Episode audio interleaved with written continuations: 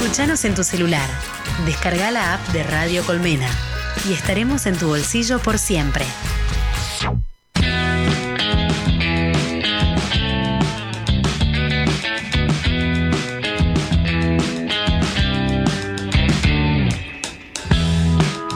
Cuánto de libertad,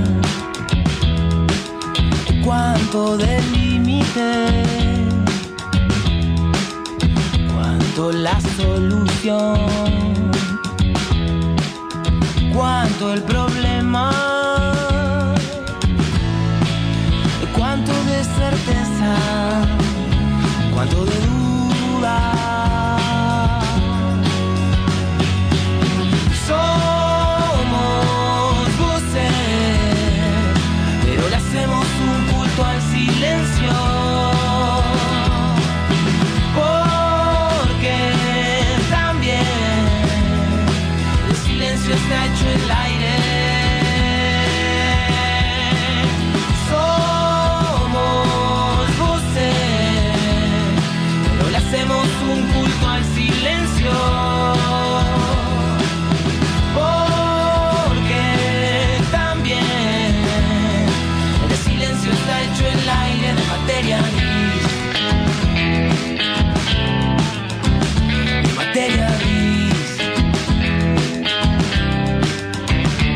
Materia gris.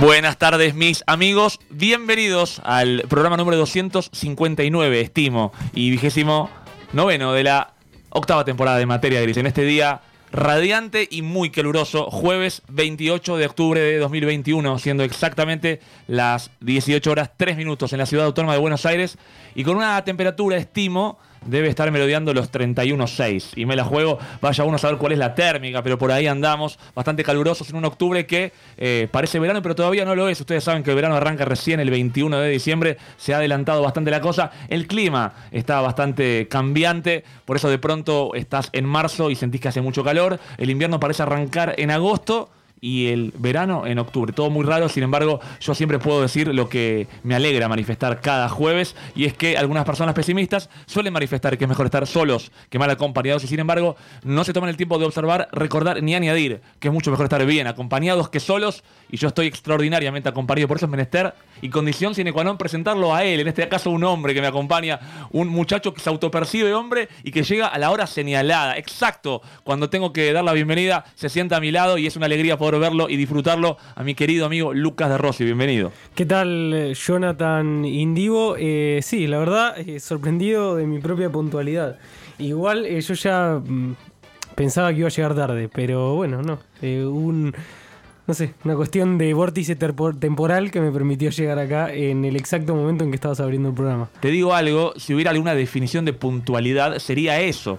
Porque viste que hay gente que dice que es puntual porque llega antes y también es impuntual, porque no está llegando en punto. Exacto. Eh, Puntualidad, claro, hace referencia a un momento puntual en el que hay que llegar. Exactamente, y le dije, ¿sabes qué? Te necesito cuando arranca el programa, y justo cuando arranca el programa ahí está Lucas de Rossi, porque hay que decirlo, nuestra queridísima Cami Levato está en su hogar, seguramente escuchándonos, eh, pero con algunas molestias eh, en su organismo que hacen que requiera algo de descanso. Viste, Lucas, que ahora con esto de- del mundo virtual, Sí, eh, de pronto te sentís mal e igual sentís la obligación de estar. claro. Eh, ¿no? Porque en definitiva, vos sabés que ahora hacemos radio de manera híbrida, presencial, virtual, y entonces tal vez la sensación de Cami podía ser, bueno, me conecto igual. Y de pronto dije, pará, no, no te conectes, te sentís mal, descansá. Y está descansando. Bien, bien hecho, bien hecho. Le mandamos un saludo. Eh, yo hace mucho que no la veo a la señorita Levato. eh, el mismo tiempo creo que hace que no te veía a vos. Probablemente. Así que hubiese sido lindo poder, que, poder verla, venir acá y que estuviera. Pero bueno, eh, me mandaste un mensaje, me dijiste se siente mal. eh, y nada, acá estoy, en reemplazo de ella. Bueno, es lo que hay. ¿No? Hay que decirlo también. un gran reemplazo, un gran equipo, por eso de pronto sale un gran jugador y entra otro gran jugador. Además, viste lo que pasa un poco en, en la escaloneta, Sí. que de pronto Scaloni hace cosas nunca pensadas, como cambiar cinco jugadores en una final, y el equipo sigue jugando igual. Sí, es verdad. Yo creo que en materia gris ya juega eh, igual, cambien las caras que cambien. Por eso te cuento algo, Lucas. Probablemente en dos semanas no esté yo presente, eh, probablemente estés vos presente, Bien. Leandro Gerardo, la propia Cami, Claro. y el equipo va a seguir jugando bien. Tremendo. Eh, en la escaloneta siempre hay que man- dicen ahora los memes y no tanto los periodistas, sino los memes que hay que mantener en contexto a, a De Paul. ¿Quién es el De Paul de, de materia gris al que hay que mantener contento? La verdad que no lo sé. ¿viste Habría- que- hay que identificarlo. Hay que identificarlo. Yo creo que todos somos un poco de Paul. Porque de Paul también es como que combina tanto el aspecto de, de- de talento como de sacrificio. Claro. Y creo que todos tenemos un poco de cada cosa. Estoy de acuerdo, estoy de acuerdo. Es como el aspiracional, no solo eh, de- en el ámbito futbolístico, sino como que hay una cierta eh, aspiracional de, bueno, con el talento solo no alcanza, con el esfuerzo solo no alcanza, como hay que combinar las dos cosas, obviamente una cuota de suerte, y bueno, como De Paul es como ese Conjuga todo ¿no? eso. Claro. Igual, sabes que el otro día escuchaba en un programa deportivo de tantos que hay, y ya no recuerdo quién era el que lo dijo, Mm. que De Paul antes no tenía tanto sacrificio en su juego. Sí. Y que tal vez se lo agregó para jugar en la selección, un poco porque la tarea de De Paul es hacer feliz a Messi también, Claro. ¿no? Viste que también hay mucho meme con Sí, eso. sí, sí, claro. Eh, Messi pide algo y De Paul se lo trae inmediatamente. Exacto. Eh, de Paul un poco es lo que seríamos nosotros en la cancha, obviamente que con más talento, pero diciendo, tengo esta posibilidad, puedo ayudarlo a Messi, hago lo que sea para estar Sí. acá. Sí, sí, sí, es cierto, es cierto. Eh, igual también eh, démosle crédito y mérito a, a De Paul. Eh, no sé, se convirtió en, ¿cómo se llama? En E ESPN F90 esto, de repente. ¿Se pueden decir marcas? No, creo que no. Creo Pero que no no. importa. Bueno, eh, pero no, digo que agarró un lugar eh, que era muy difícil. Agarró medio un, un fierro caliente, que era el lugar de, bueno, hay que conducir a esta selección porque a Messi eso le pesa un poco. Sí. Le pesó siempre tener que llevar la pelota desde la defensa hasta el ataque. Y bueno, Claro. de repente apareció De Paul que cumple con esa función. Sin dudas. Y hacía falta ese tipo de personalidad, ¿no? Vos decías esto de ser ESPN F90 de pronto. Sí. Un poco es un sueño eh, estar en un programa así. Digo, más allá Pero del no nombre que te- gritarnos, pero no gritarnos. tratar de escucharnos. Claro, poder tener un debate amable. Lo que no sé si el espectador quiere eh, en un programa como, como ese que no se griten. No, no creo, no creo. Si no, dejarían de existir. O sea, se supone que, o sea, por añadidura, si no tienen público porque se gritan, listo, se terminó el programa, pero evidentemente algo funciona. En favor de los componentes que hacen un programa como F90, hay que decir que las mismas personas que eh, llevan a cabo ese programa también hacen otro que se llama Equipo F, don- donde no se gritan. Claro. Entonces, evidentemente, hay una cuestión de producción que define cuándo gritarse y cuándo no. Sí, y quizás este hay como algo de, de público a que apuntar, no sé, porque creo que F90 va al, al mediodía, ¿no? Hay, hay dos, dos emisiones, sé mucho de Entonces- ah, F90. es un, ah, sé, sabes un montón. Sé un montón. Mira, tenés Sí. al pollo vinieron en ambas conduciendo, pero en el matutino, en el, del mediodía, está Cholo Sotile, Chavo Claro. Fuchs, este, Seba Domínguez, Arcucci. Ese Y es en el que se gritan. Ahí se gritan, a la tarde también se gritan. Sí. El de la tarde no lo veo. Ok. El del mediodía, algo. Eh, a veces mientras estoy almorzando lo pongo de fondo. Viste Sí. que te conectás desde cualquier lugar. Sí. Eh, también está el negro Bulos, que es de los que más grita al Claro. mediodía. Y a la tarde tenés a Morena Beltrán, que es de las que más sabe. Eh, y de los que más, de, lo- de les que más sabe de fútbol, Sí, sí, hoy sí, por hoy. sin duda. Eh, también está Roberto Leto, Pablo Ladaga. Y hay, hay Bueno, otros claro, perfiles. también es un criterio, ¿no? Sí, sí, se gritan bastante. Ok, ok, es un Pero, criterio. pero en, en el, en Equipo F, que es otro programa que creo que es una vez por semana, ahí aparecen ya como las figuras, está La Torre, Claro. está Clos, está Viñolo, estaba Fantino antes. Sí. Y el objetivo es creo que se escuchen un poco más. Ok. Eh, entonces, saben hacerlo, solo que a- alguien dispone que haya más griterío o menos en los Sí, programas. sí, sí. Ni, ni hablar que también debe tener que ver con una línea editorial. Claro. Me parece que F90 busca más la espectacularidad y lo escandaloso y capaz eh, eh, equipo F. Equipo es, F. Es como más analítico, por eso aparece La Torre, por eso aparece Miguel Simón, Miguel. Miguel Simón. Claro. Por eso aparece Klaus, que no es un santo de mi devoción. Sabe mucho de fútbol. Pero sí, es un sí, sí, es un es uno de los relatores que, que mejor analiza, me parece, el juego, ¿no? Es de Tiene- esos tipos que eh, ve venir lo que va a suceder. Sí, tiene mirada de árbitro. Eh. Ve, ve muy bien la- las faltas, las infracciones. Claro. Así como De Paoli tiene mirada de técnico, incluso fue técnico de Sí, Chicago. fue técnico, claro. Eh, pero sí es como que conocen mucho de fútbol, les interesa, les gusta mucho sí, el sí, fútbol. Sí, sí, y Klo- eh, esa habilidad que tiene Klopp de, de anticipar la jugada es de lo que más me sorprende. Eh, enseguida él dice, está tal por la izquierda, cuando capaz el espectador no lo vio y capaz hasta el propio jugador no lo vio, obviamente él tiene una visión más privilegiada. Claro, mucho más panorámica. Pero tiene como un milisegundo de, de adelantarse y decir, ahí va. Abrí la tal que está por la izquierda y ahí vos mirás, ponés el ojo ahí y decís, es verdad, está tal Y- por la izquierda. Y es verdad lo que decís porque además vale destacar que muchas veces al comentarista, él no es comentarista, es relator, Claro. pero se le, se le cuestiona que comenta sobre lo que ya sucedió. ¿No? Es Total. como Niembro diciendo, habíamos dicho que a River le iban a hacer sí, un gol después sí. del gol en contra. Sí, claro. Eh, y es verdad que el- anticipa bastante. El diario del lunes. Exactamente, así Sí. funcionaba. Me acuerdo un partido donde Ruggeri en el Mundial 98 Sí. eh, estaba en un partido que era Brasil-Escocia. Ganaba Brasil 1 a 0 y de verdad que Brasil estaba dominando el partido. Pero casi en el acto en el que él dijo no hay forma de que Escocia haga un gol, pasaron 5 segundos y Escocia empató el Y partido. Escocia empató el partido. Eh, cosas que suceden, a ver, este, es difícil también anticiparse porque No, puede no, pasar ni eso. hablar, también. claro, puedes quedar en ridículo en un instante porque el- sabemos que el fútbol es eso, el fútbol es La dinámica de lo eh, impensado. La dinámica de lo impensado, lo dijo Panzeri. Claro, es una cosa que puede pasar cual, absolutamente todo, eh, todo lo que se, te imagines y lo que no puede pasar en un partido. Sin dudas que sí, porque hay un componente de injusticia eh, que otros deportes no tienen. Uno se imagina en un partido de básquet o de vóley o de tenis que casi siempre va a ganar el mejor y si el mejor no gana es porque está jugando mal ese día. Sí, absolutamente. En el fútbol vos podés estar jugando bien, ser el mejor y producto del, del azar terminar perdiendo. eh, y creo que ese componente lo hace como, no sé si es más humano, eh, pero más, más terrenal, más, más Sí. embarrado y nos gusta eso. No, sí, creo que tiene que ver gran, gran parte de la popularidad del fútbol o de ser este, este deporte o uno de los deportes más populares de- del mundo. Yo creo que el más popular. Probablemente. eh, deben- tiene que ver con esto. Tiene que ver. eh, eh, no sé si tan, tan pensado en estos términos de, de- de lo injusto.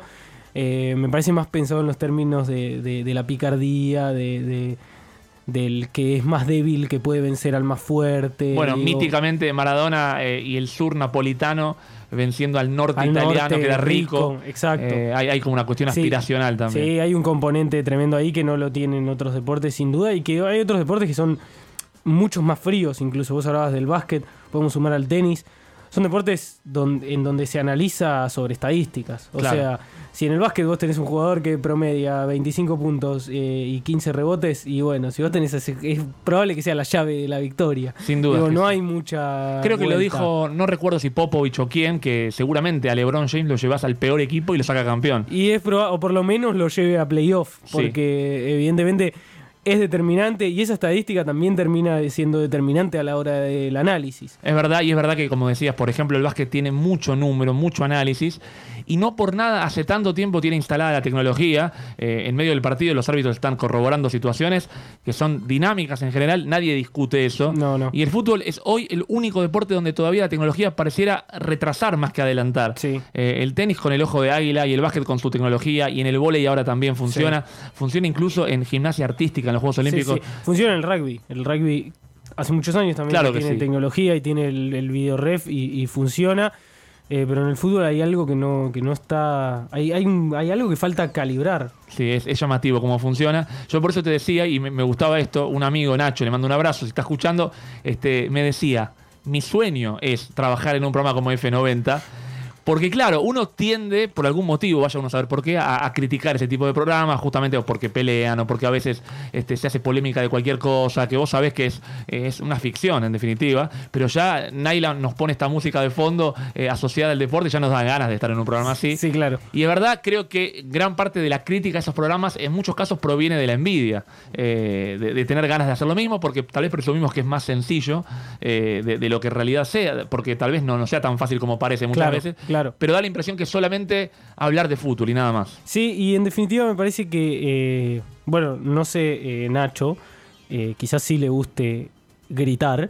no tanto. Bueno, entonces entiendo que no entraríamos en esa lógica, quedaríamos como medio apartados, no serviríamos en definitiva. Probablemente Uno no. puede creer que tiene mucho conocimiento y que encima además tiene la pata comunicacional que le permite comunicar ese conocimiento, porque eh, también puede pasar eso, puede ser que vos tengas mucho conocimiento, pero a la hora de, de comunicarlo, de difundirlo, eh, hagas agua. Es verdad. Digo, eso es lo que da la, la Mirá, pata comunicacional. El otro día hablábamos justamente con Ingrid, a quien también le mando un beso muy grande, sobre un docente de estadística que evidentemente sabía muchísimo en algún momento. No es su padre, que sabe muchísimo también y es docente, pero justamente pensaba en alguien que tuve yo. No Sí. era estadística, era análisis matemático. Sí, Se notaba que sabía un montón, claro. pero no sabía transmitirlo.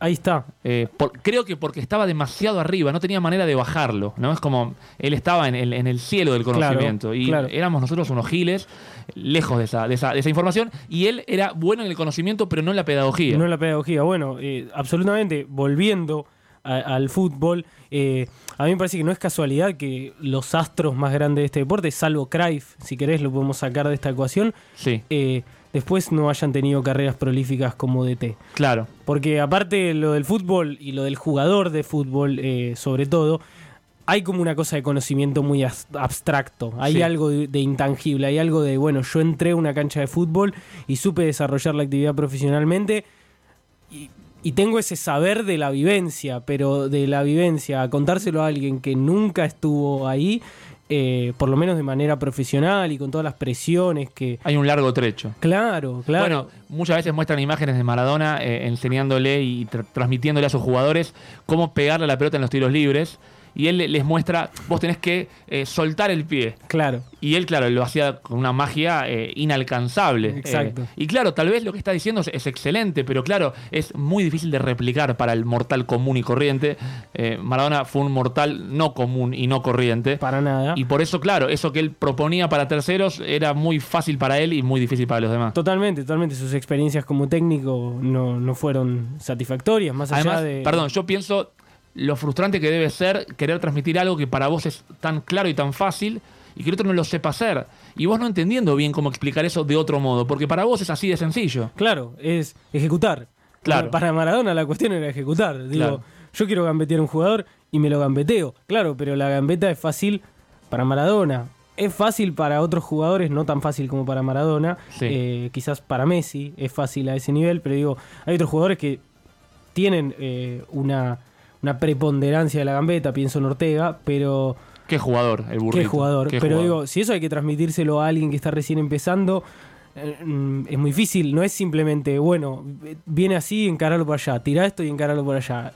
No, eh, me parece que hay que ponerlo en contexto. ¿Por qué?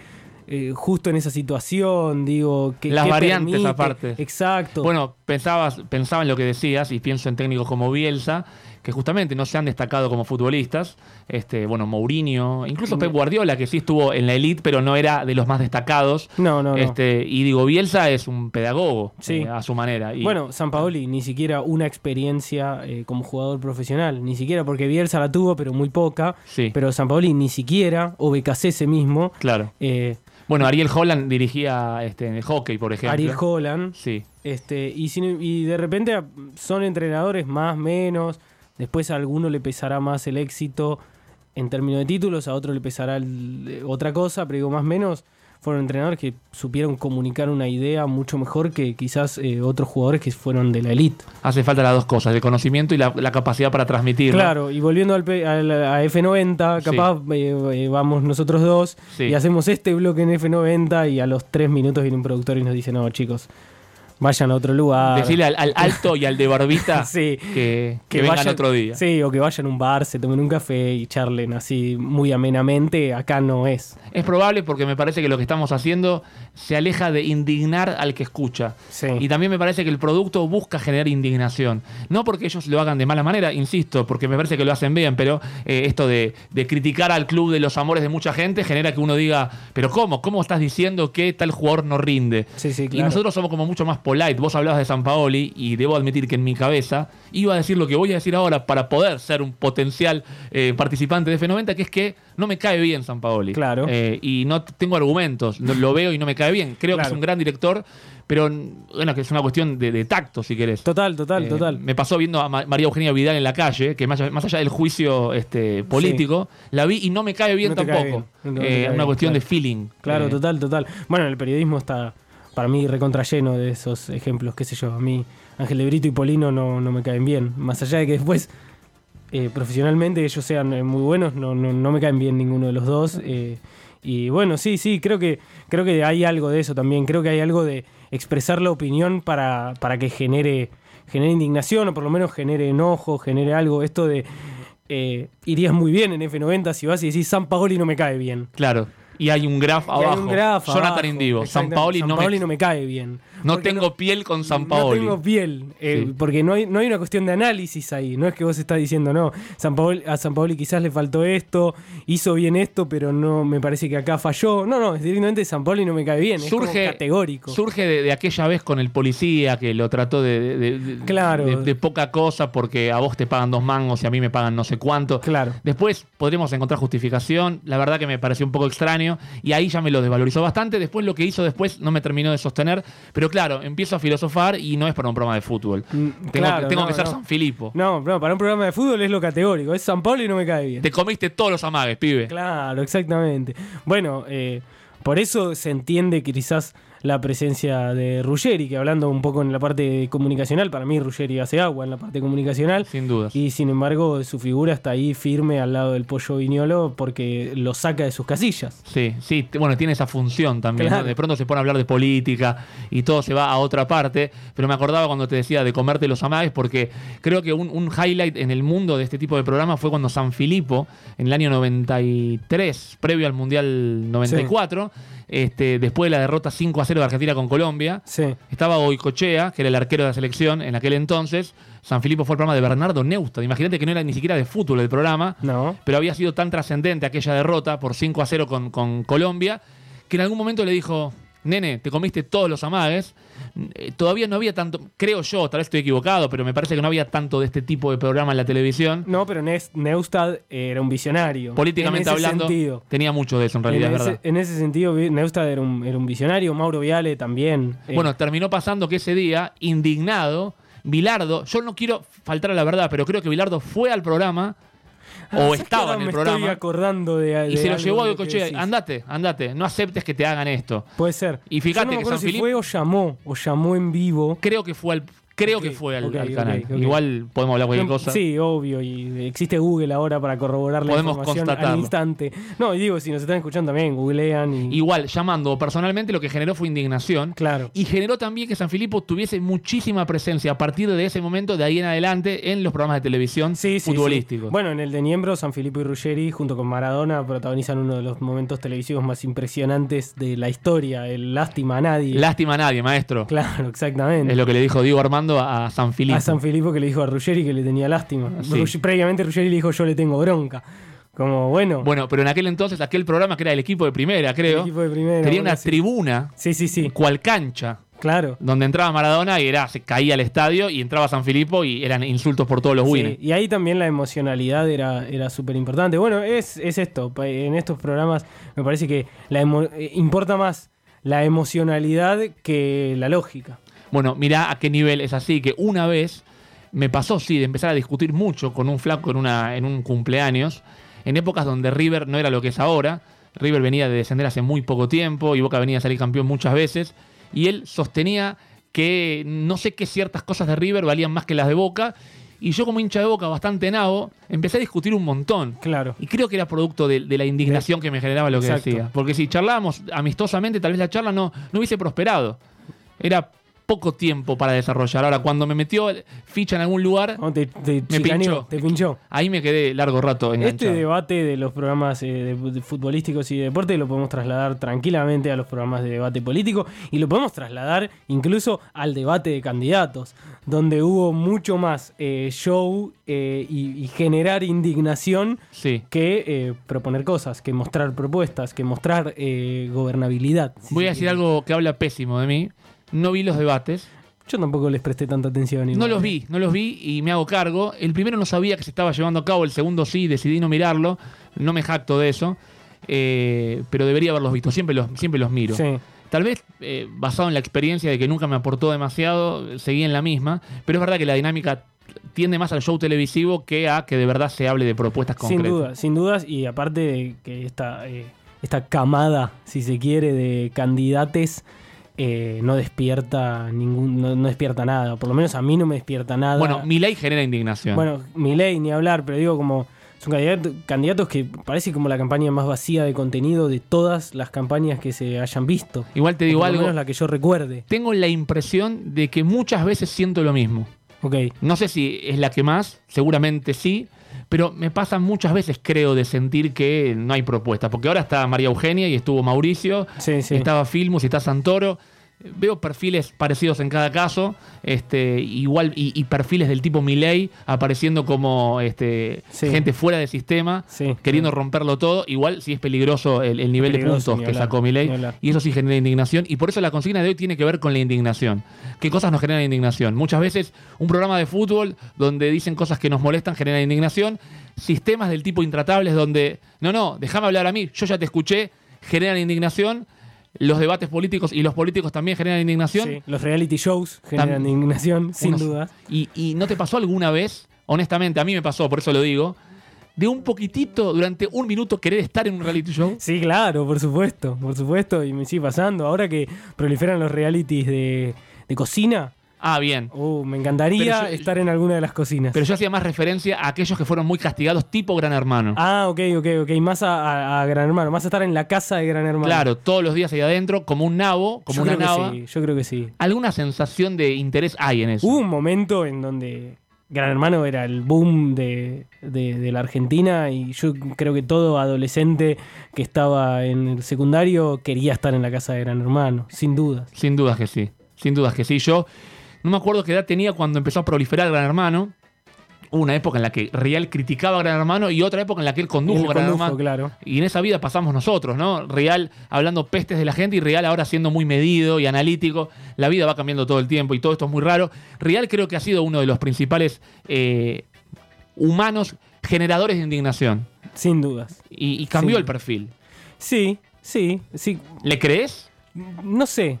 Yo no sé si lo cambió o lo bajó. Claro. En algún momento como que decidió bajar el perfil, eh, quizás para cuidarse también eh, un poco, eh, porque muchas cosas de las que él cuando cambió el perfil empezó a criticar, a criticar, perdón, él las había hecho. Claro Digo, sí. como es como casi como bueno, me escondo detrás de mi nuevo perfil de de, construido eh, eh, e indignado con las situaciones que suceden, y, pero vos fuiste alguien que lo fomentó durante mucho tiempo. Sin dudas. Bueno, pienso en una fábula casi del mundo del espectáculo, que fue lo de Luis Ventura, eh, exponiendo su vida y, y los aspectos más bajos de su vida en el programa, peleándose con Real, toda una situación dantesca y fabulesca de una moraleja, ¿no? Como, Claro. mira, te metiste con toda la gente, mirá lo que te termina pasando. Claro. Y después en la interna me, cuesta, me cuentan amigos y amigas que han laburado con Ventura, que es un buen compañero, entonces vos no sabes bien qué Es una opinan. cosa rarísima.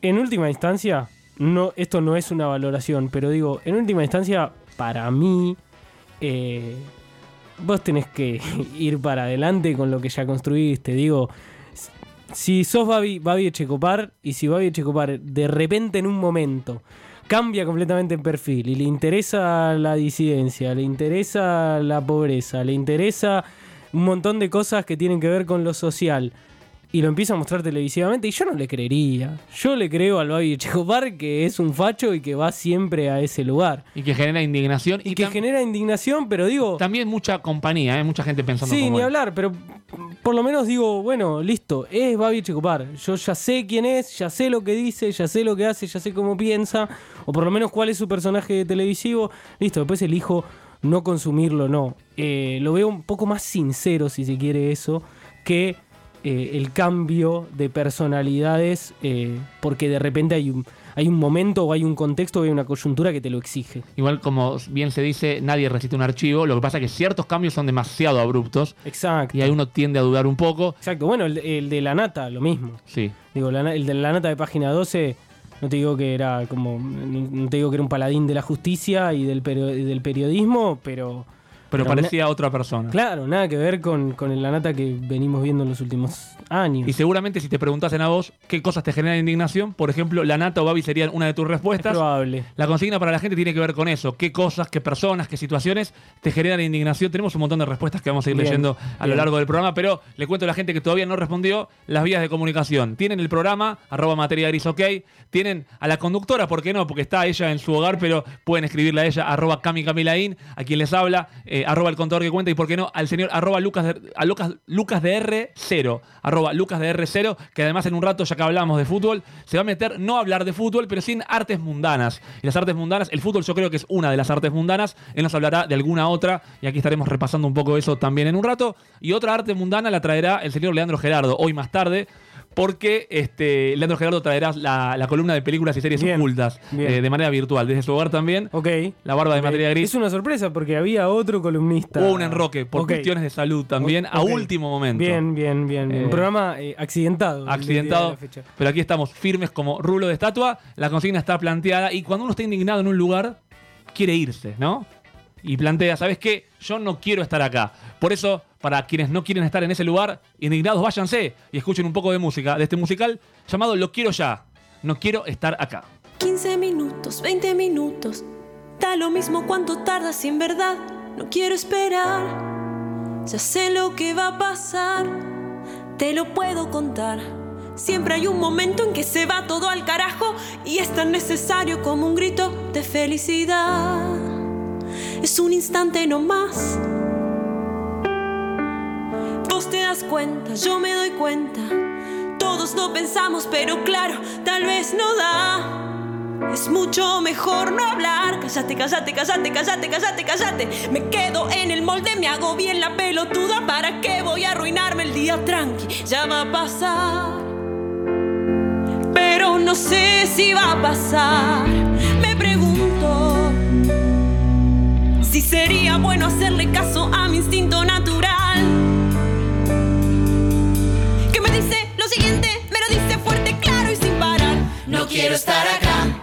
Tal vez tenía que pensarlo un poquito antes de venir. No quiero estar acá.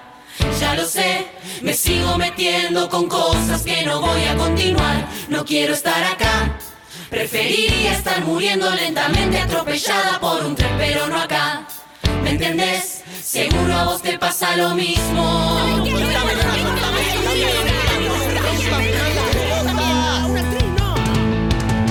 Donde me meto, el tiempo perdido. Me temo que a esta altura ya no hay nada que me salga bien. No es la primera vez que me ayuda a entender si soy un inútil o tan solo un tarado, si soy simplemente un nabo, un bobito, un fracasado, no sé. Pero no voy a calmarme porque Vengo corriendo desde temprano. Cargo con un nudo en la garganta y te lo vas a fumar. En silencio y sin opinar. Cállate, cállate, cállate, cállate, cállate, cállate. Esta vida es una mierda. Hoy tenía que decirlo ya que estamos con permiso. Porque no se van todos a cagar. No me olvido lo siguiente, lo repito fuerte y claro y sin parar. No quiero estar acá.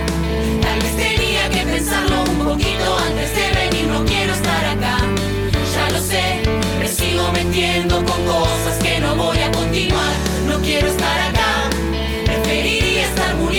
Atropellada por un tren, pero no acá. ¿Me entendés? Seguro a vos te pasa lo mismo. No quiero estar acá. Tal vez tenía que pensarlo un poquito antes de venir. No quiero estar acá. Ya lo sé, me sigo metiendo con cosas que no voy a continuar. No quiero estar acá. Preferiría estar muriendo lentamente atropellada por pasa lo mismo. Seguro a vos te pasa lo mismo. Seguro a vos te pasa. ¿Estás bien? ¿Sabes cómo hacerlo? Hola, yo soy Inés Peralta. Vengo a rendir. Todo está en movimiento todo el tiempo. Colmena también se mueve. Cambia. Avanza. Somos Colmena en movimiento. Ya conoce sus canciones. Ahora conoce a sus mascotas. Amor Animal. Un show original de Colmena. Los ídolos del indie nos invitan a conocer su compañía más preciada, sus mascotas. Amor Animal. Un show original de Colmena. Temporada 1 disponible en nuestro canal de YouTube, Radio Colmena. Descargate la app de Radio Colmena y llévanos en tu bolsillo siempre. Disponible en iOS y Android.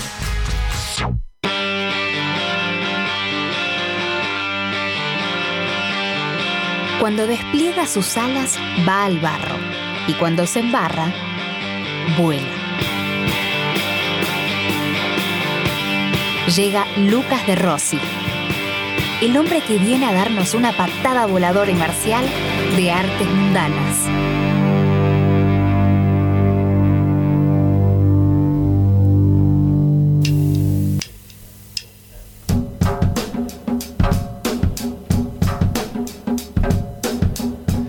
Claro, porque la voz de Leticia Yaquino se empeña en seguir presentándolo, porque uno quiere seguir presentándolo porque él está presente y hoy me acompaña en la conducción, pero también tendrá su columna. eh, y no solamente podés escucharlo, sino que también podés verlo, porque la gente quería escucharlo, quería verlo, quiere abrazarlo, pero no se puede todavía. Distanciamiento social, no nos hagamos los locos ni las locas. Pero aquí está Lucas Gastón de Rossi. Y te cuento cómo lo podés ver a Lucas, porque además de escucharlo desde la app de Radio Colmena, si entras al canal de YouTube de la radio, podés encontrarnos en vivo en este momento, eh, compartiendo este gran momento, con quien yo ahora sí presento una vez más, Lucas Gastón de Rossi. Bienvenido una vez más. ¿Qué tal? ¿Cómo le va, Jonathan Indivo? Bueno, sí, eh, radio con imagen, televisión. Tanto que hablábamos de que queríamos estar haciendo F90 y de repente, bueno, esto es casi, casi... Lo estamos como- haciendo. Y sí, eh, de hecho, eh, Viñolo tuvo el, el programa de radio que iba en duplex. Es verdad que sí. Ese era la tarde. Ese era la tarde. Esa era la tarde. Y ahí estuvo, por ejemplo, Messi como invitado. Claro, y sucedía, la dinámica era muy parecida a esto que está sucediendo ahora en YouTube de Colmena. Claro que sí, así funcionaba, pero no hablaban de artes mundanas. No. O sí, porque hablaban de fútbol, pero vos Bueno. traes otro tipo de arte mundana hoy. Claro, totalmente, totalmente. Bueno, eh, igual todo tiene que ver con todo, eh, porque me acuerdo que en la última columna hablamos de eh, esta idea del arte es para todos, del arte no es para todos, que generó mucha indignación y polémica. En la señorita Camila Levato. Levato, que por cierto nos está escuchando, eh, porque nos mandó un mensajito de que estaba ahí escuchándonos. Le mandamos un beso muy grande. Le decimos también que la queremos un montón. Sí, claro, claro, claro, y que, y que hay que eh, juntarnos a comer en un momento cuando... Es inminente. Sí, cuando se pueda. Bueno, pero me quedé un poco pensando en esa columna y no es que voy a retomar el tema, pero sí como que vamos a, a- a trazar una línea de continuidad. Recordemos aquel debate. Vos planteabas si el arte es o no para todos, Exacto. poniéndolo en duda. Claro, yo lo puse Creyendo en que duda. no tanto, tal yo vez. lo puse en duda, eh, traje algunos argumentos de por qué lo, lo- lo ponía en duda, este, este hecho de, de que hay lugares en donde la concentración de- de- de- del ingenio y de la creatividad tiene que estar puesto en otros lados, eh, porque hay recursos que faltan, entonces ahí, ¿dónde entra el universo de- del arte? Eh, entra en el universo de sanación, ¿tengo yo tiempo para escuchar una canción que me sane si tengo que estar... eh, pensando cómo voy a alimentar a mi familia a la noche. Me Digo, acuerdo que, que en ese momento me, me generó la, la propuesta, lo mismo que me genera ahora de, de- de interés, porque estaba planteado de si el arte es para todos, no tanto como receptores del arte, sino como emisores del Claro, arte. está- claro, tenía que ver con esto de poder, de ser nosotros productores de arte eh, y, y de qué había que poner en juego para eso. Claro. Eh, pero eh, también afecta en, en- en recibirlo. Digo, Claro. este, este ejemplo que daba ahora, como puedo yo concentrarme en una canción de Charlie que es hermosísima si tengo que resolver muchas cuestiones urgentes antes. Es probable que sí, que en algún momento pueda concentrarme. y Es más, probablemente te, te ayude a poder seguir adelante. también. Exactamente, probablemente en un momento de, de perdición. Digo, yo en ese sentido sí creo que el arte eh, funciona para todos. Mm. Pero es cierto que el debate iba más por el lado de, de producir. de- Claro, como productores de como arte. productores y, de y ahí la discusión con Levato que se ponía Sí. del, del otro lado de la vereda, Sí, pero creo que sí. fue dándote un poco la razón. Fue parte y parte, me parece. Sí, sí, sí. Terminamos logrando el universo gris, que es lo que interesa a este programa. Pero decía, vamos a trazar una línea de, de continuidad, porque vamos a hablar de eh, arte popular, si se quiere, o por lo menos de arte y popularidad. Sí. Em, entonces, sería bueno que primero establezcamos qué es la popularidad, porque más o menos arte tenemos en claro. Arte en términos de em, expresión que da una mirada del mundo, ¿no? Lo Sin podemos duda. poner en esos términos. Dejémoslo ahí para, Como- para profundizar en lo popular. Sí, como para simplificar. Digo, bueno, entonces ya más o menos tenemos la idea de que, de que es arte, pero podemos pensar un poco qué es la, la popularidad, ¿no? Podemos pensarlo entre los dos. Digo, si la popularidad tiene que ver con eh, una cuestión de atraer público o si popularidad tiene que ver con campo popular, con pueblo. Claro. ¿No? Digo. Creo que la palabra viene de pueblo. Exacto, Claro. exacto. Por eso Tevez era el jugador del pueblo. Exacto, pero como que a medida que fue avanzando la cosa se fueron confundiendo y hoy en día eh, cuando hablamos de popularidad, ¿de qué hablamos? ¿Hablamos de, de pueblo, de algo que, que el pueblo puede seguir, que la gran masa puede seguir, o hablamos eh, de algo que tiene mm, eh, muchas eh, Que es viral. repercusiones, que es viral, que claro, Claro. que tiene como mucha repercusión. Digo, obviamente que están emparentadas, porque si hay una gran masa que te sigue, eh, evidentemente es masivo. Sí. Evidentemente está emparentado a, a Pero está buena esa palabra, porque tal vez, tal vez la diferencia esté entre masivo y popular. Exacto. Creo que la diferencia está entre masivo y popular. Y después también ocurre, que eso vamos a ver si es tan así o no, pero ocurre que cuando metemos la palabra popular en el medio, empieza a tener un tinte social y obviamente político, porque evidentemente, porque cuando uno dice popular, en general hay como siempre una, eh, re- como una referencia o como ir directamente hacia un sector Claro. de la sociedad. Claro. No, no es que- Bueno, pensá en el, pensemos en realidad en el diario popular, que la, la bajada eh, sí, de texto me parece que tiene que ver bastante con el público al que va dirigido. Claro, exactamente. Y hablabas de Tevez como el jugador del pueblo. Claro. Y cuando se hablaba de Tevez como el jugador del pueblo, no se hablaba de Tevez en un sentido de, bueno, las clases altas, o, o quizás no se pensaba tanto en eso, sino que se pensaba más en el campo popular, lo que comúnmente la política suele llamar el campo popular. ¿no? Pienso ahora también en la etimología de la palabra masivo, que tiene que ver con la masa. Claro. Y tal vez la masa no tenga que ver con que sea masa del pueblo. Exacto. Hoy por hoy, no sé, el streaming eh, es algo masivo y no tan popular. Exacto. Y, y aparte la masa remite a una cosa más eh, heterogénea, ¿no? Claro. La masa puede, puede, ser, puede ser un grupo de personas en donde no importa tanto el estrato social ni de dónde vienen, que se juntan a disfrutar algo. Eh, pero lo popular le pone la, le pone la carga del el, est- el estrato social y ahí es capaz donde, donde se confunden. Eh, debo decir que yo estoy un poco de acuerdo con que lo popular tiene que estar atravesado por cierta mirada social. eh, pero, pero no creo que eso tampoco sea un condicionante para. Y ahora vamos a profundizar un poco. Porque ponía entonces, eh, no hablaba tanto de arte popular, sino hablaba de eh, arte y popularidad.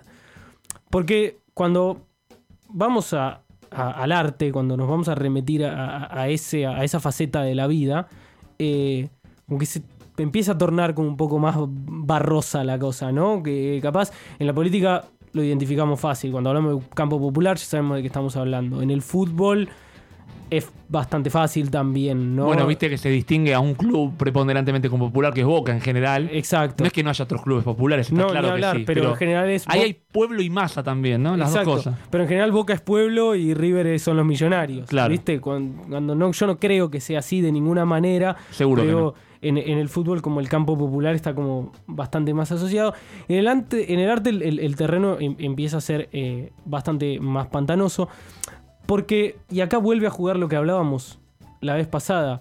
En el arte está como esta mirada elitista. O en el arte está como esta mirada de lo que está por encima de. Sí. O, o- o- o el artista es esa persona que viene a darnos una, una cosmovisión del mundo con la que no podemos entrar en conflicto. Incluso muchas veces cuando hay productos muy populares, se los catalogan de no ser arte también. Totalmente, a eso iba con esto. Digo, en general, que un producto cultural o un producto artístico alcance la masividad o la popularidad, inmediatamente hace que pierda contenido artístico. Claro. Digo, obviamente que eso lo podemos analizar. Eh, es cierto que vamos al, al ámbito del cine, que está muy fácil en este eh, hoy en día está muy fácil ponerlo Sí. en estos términos, pero digo, si vamos al ámbito del cine y pensamos en las películas de Marvel, bueno, quizás a Marvel el contenido artístico no le importe tanto como la popularidad o la masividad. Yo Claro. creo que eso está claro y no creo que nadie se enoje por lo que yo estoy diciendo. Sí. Ahora, no me parece que la popularidad de las películas de, de Marvel inhabilite a que podamos tener cierta mirada artística, aunque sea sobre algunas de ellas. No Claro. sé. Por ejemplo, yo pienso en Black Panther, eh, que fue una película súper popular, pero que a la vez fue una película en donde hubo cierta eh, conciencia artística de lo que se estaba haciendo, ¿no? Hubo una búsqueda. Ahora, de- cuando vos decís que, a- que apunten a lo popular y entonces dejen un poco de lado el arte, ¿apuntar a lo popular implica dejar de lado el arte? Yo no, no, no estoy de acuerdo con, con ese postulado. Eh, y acá también me parece que otra vez lo popular se tiñe de esta mirada sobre quiénes son los que consumen el, el- el- el arte popular. Claro. Quizás en Marvel sea más. eh, más, este, ¿cómo se dice? Eh, no me sale ahora la palabra. eh, pero hablar de masividad sea el más correcto, capaz. Claro, claro. Eh, porque quizás si nosotros hablamos de popularidad, tenemos que hablar de un contenido que despierta las pasiones de cierta porción de la sociedad. Claro. ¿No? Eh, a, a mí me parece que hay algo de eso. Digo, ¿el tango es masivo o es popular?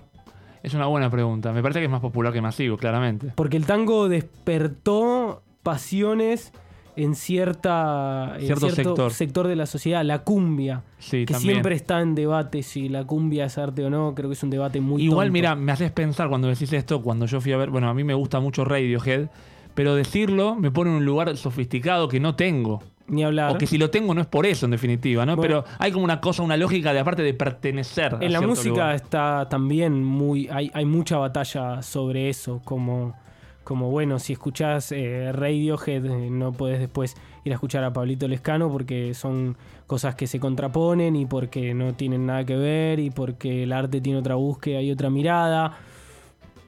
No sé, yo no estoy eh, Aparte, tan de acuerdo es con increíble eso. que, que en, que en el mundo no económico también haya estratos sociales. Porque yo te digo, fuego de noche, nieve de día, me encanta. O sea, lo hablamos muchas veces. Un montón de temas de Cristian Castro, te los canto a los gritos. Y Alejandro Sanz también. Pero de pronto, cuando entré al mundo radio, dije, claro, estoy ascendiendo. ¿Quién soy? Diría Claro, no. Y aparte como esta cosa de discutir el hit o de discutir eh, o discutir lo, lo, super masivo y super popular, lo de discutir eh, Upside Didn't Again. Sí, Digo, temón. hay que absolutamente y digo y no hay que ser eh, tan eh, limitado o tan cabeza de tacho como se dice ahora o cabeza de termo de decir no no no eso no es es otro arte". producto. Claro, es otro producto que capaz a vos no te interesa. O si después tenemos que ir a un análisis más minucioso. Y sí, claro, evidentemente que Tom York tiene una preocupación por lo que quiere transmitir. Que quizás Britney la tenga puesta en otro lado. Quizás a Britney le preocupe más eh, bailar y, y- y- y toda esa parte visual y los colores. Y a Tom York, eh, Tom York sea una, una persona más introspectiva, donde, le, donde a él le guste jugar con capas de sonido. Y que, que- Aparte, conociendo un poco la historia de Britney, también vemos que lo que ella quería un poco quedó en segundo plano, porque Claro, ni hablar. directamente ella era un producto. Ni hablar, ni hablar, se convirtió ella en un... Pero digo... Pero es verdad que sí, cada uno enfoca en diferentes lugares. Sí, y, y después aparte aparecen... Después empiezan a aparecer los montones de ejemplos que rompen con esta dicotomía. Porque... eh, si volvemos al, al terreno del cine.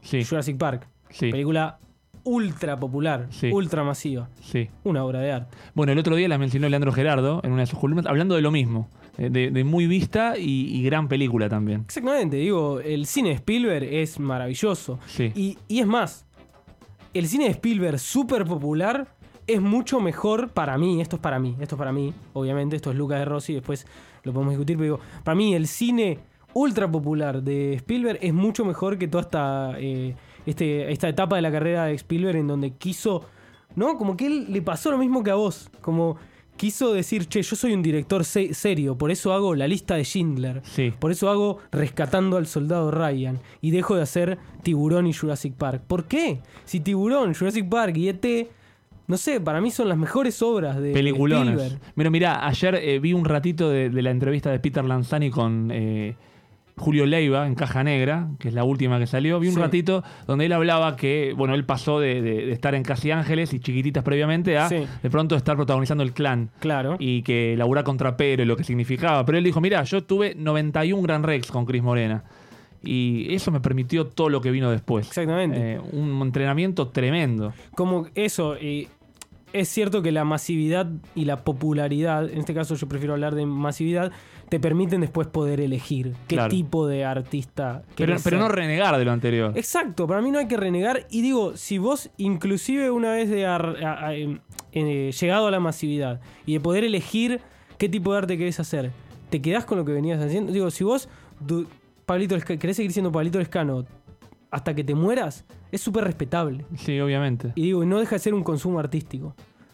¿Es un consumo artístico que está apuntado a otro sector? Es probable. Es probable que haya un sector de la sociedad que prefiera ese consumo artístico por sobre otro Lo que pasa es que también sigue estando esa vocación de separarse. Entonces es como vos consumís esto que es una cagada y yo consumo otra cosa. Yo, yo como caviar. Sí. Y en definitiva, a mí la verdad me encanta eh, la música tildada de más popular y hay parte de esa música popular que no me gusta nada y me pasa lo mismo con lo sofisticado. Sin dudas, y a- me siento que, nada, por ahí es medio tibio, pero siento que a veces es medio una estupidez renegar de todo eso. Sí.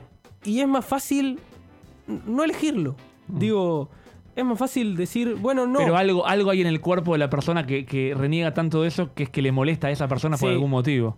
Eh, hablábamos eh, un- en el primer bloque sobre el- la envidia, ¿no? Sí. De, la, de la indignación que genera F90 porque quizás hay algo de envidia. Bueno, yo creo que en este terreno pasa lo mismo. Bueno, muchas veces se habla de que un hit son cuatro acordes y mucho músico encumbrado conceptualmente, porque también no está encumbrado en la, Sí. en la vida práctica, pero que se sabe capaz de hacer mucho más que cuatro acordes, muchas veces se les plantea, y bueno, ¿por qué no haces lo mismo? Claro, ¿por qué no haces cuatro acordes? Porque no es lo que quiero, yo quiero otra cosa. Bueno, entonces no te quejes de eso, vos Exacto. elegiste ese otro camino. Exacto, y aparte como yo- puede ser que un hit sean cuatro acordes, no estoy diciendo que no, mi conocimiento musical es limitado, por lo menos en la parte de leer música. o El de- tema es que hay cuatro acordes también. Exacto, yo no creo que de repente todos los músicos de la Tierra hagan cuatro acordes y hagan un hit. No, no Mirá, creo que funcione así. El otro día, no sé si lo charlábamos acá, pero de, hablábamos de lo difícil que es hacerlo fácil. Eh, y un caso emblemático en el fútbol es que un win le dé un pase al centro delantero. Sí. Algo tan lineal como. Incluso que los jugadores se pasen la pelota entre sí. Pases. Sí. Se la paso, me la devolvés. Sí. Cuesta muchísimo. Entonces, esto que parece ser cuatro acordes como algo sencillo, es una tarea realmente compleja. Absolutamente, y en el arte, el hecho de simplificar las cosas ha generado obras eh, y artistas maravillosos. En la literatura pienso en Fontana Rosa. Digo, Fontana Rosa es un tipo que puede poner una puteada en un cuento y es de una literatura extraordinaria. Sí. Digo, y es una puteada. Y Claro. no es que todo cuentista de la Argentina puede poner una puteada en su cuento y de repente eh, es Fontana Rosa. Probablemente No. quede mal incluso. Probablemente por que- claro, forzado. exactamente, quede forzado o quede que- queriendo imitar a. Fontana Bueno. Rosa tenía un timing. Yo pensaba en, en- en un producto que fue, eh, que es, para mí, no, no está actualmente, que es destacado y fue popular o masivo, que es los simuladores, por ejemplo. Bueno, ni hablar. eh, que es creo que de los productos televisivos argentinos, como Ocupas también, pero que fue igual menos popular, ahora está como más masivo. Sí, sí. Eh, y después es más, a Ocupas se lo empezó a replicar para justamente llegar a Sí. más gente. Y la revalorización que hubo Claro. sobre Ocupas, ¿no? De repente, porque antes era como medio una cosa de culto y de repente cuando se volvió masivo, eh, nos encontramos con un producto de una calidad absoluta. Otra vez, otro ejemplo en donde la masividad no eh, inhabilita el producto de, calidad. Igual te quiero decir algo, haciéndome cargo y conectando con la consigna, hay un podcast que se Sí. llama Elo Podcast, Sí, que lo debes cono- conocer, conozco, sí, claro. que genera indignación. Ok. Eh, porque es un muchacho este, preguntándole a muchachas, preponderantemente muchachas, Sí. si tragan o escupen, este, eh, si estuvieron en un trío, y en general todas las, y yo lo he visto, digamos, Sí. he visto, me aparece y además he indagado un poco, lo admito, porque Sí, genera como claro. esa, esa sensación de, de- de morbo y de interés y de rechazos en simultáneo. Y vos sabés que yo también, a cargo de otro podcast o de un programa de radio, a veces decís, che, qué fácil es. Bueno, eh, ni de pronto hacerse ni masivo cuando laburando tanto cuesta tanto. Pero también es cierto que yo no haría eso. Ni hablar, y es que otra vez volvemos al- a la génesis, y, o no tanto, pero es que hay que separar masividad de popularidad. Porque para mí la popularidad sí o sí tiene que despertar el sentir popular, tiene que despertar esta... Digo, para mí la masividad se puede alcanzar muy rápido. La masividad puede ser un video... Tragás de- o escupís. Sí. La masividad puede ser eso, una pregunta de Tragazo Cupís y se replicó por mil, por un montón de lados. La masividad puede ser el video de la caída de Edgar. Esto es YouTube vieja escuela. Le pido disculpas a los centennials que nos están escuchando. La caída de Edgar fue un video, eh, no sé, el primer video o uno de los primeros videos súper famosos de YouTube. Búsquenlo, todavía están. Es nada, mm, en México unos chicos que graban una broma.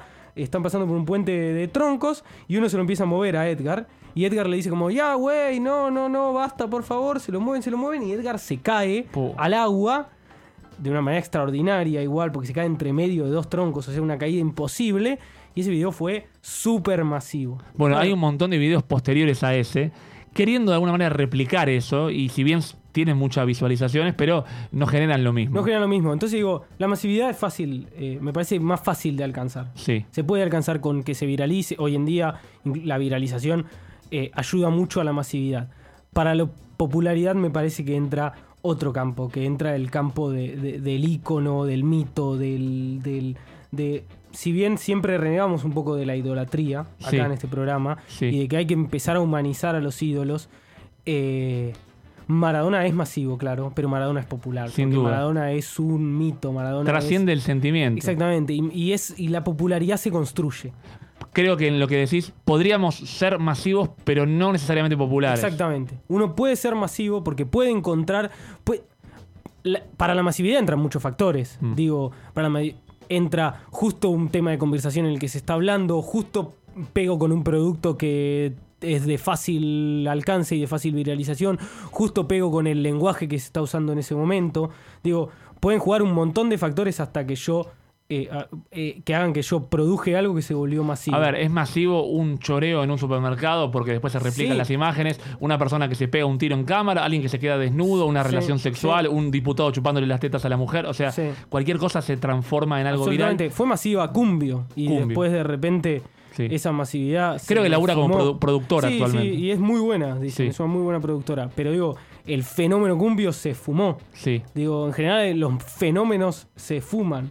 Ahora la popularidad hay que construir. Ma- ¿Mambrú fue masivo o popular? creo? Mambrú para mí fue masivo. Masivo, ¿no? Sí. Bandana hoy me parece que está entrando al terreno de lo popular. Puede ser que sí. Vamos a poner un ejemplo que para mí es súper popular y quizás no sé si está emparentado al arte o no, pero Ricardo Ford para mí construyó su popularidad. Sí, Ricardo Ford en un momento era masivo porque estaba en todos los medios, tenía un montón de aire de televisión, pero hoy en día sigue estando su figura porque logró construir popularidad, ¿Cómo se lo extraña al comandante? sin dudas. Te digo que Ricardo Ford, eh, co- coincido con lo que decís plenamente, algo, algo tenía que trascendía. Eh, Exactamente. Porque aparte lo, llamativo de Ford, que también es como una fábula, su vida es una fábula, de- del chico rico que de una fábrica de chocolates le faltaba... Sí, sí, es el Charlie nuestro, es el Sí, Charlie y le faltaba riqueza y le faltaba dulzura, le faltaba todo lo que tenía, le faltaba. Y entonces de pronto compraba a los amigos, compraba a, a- a los hijos.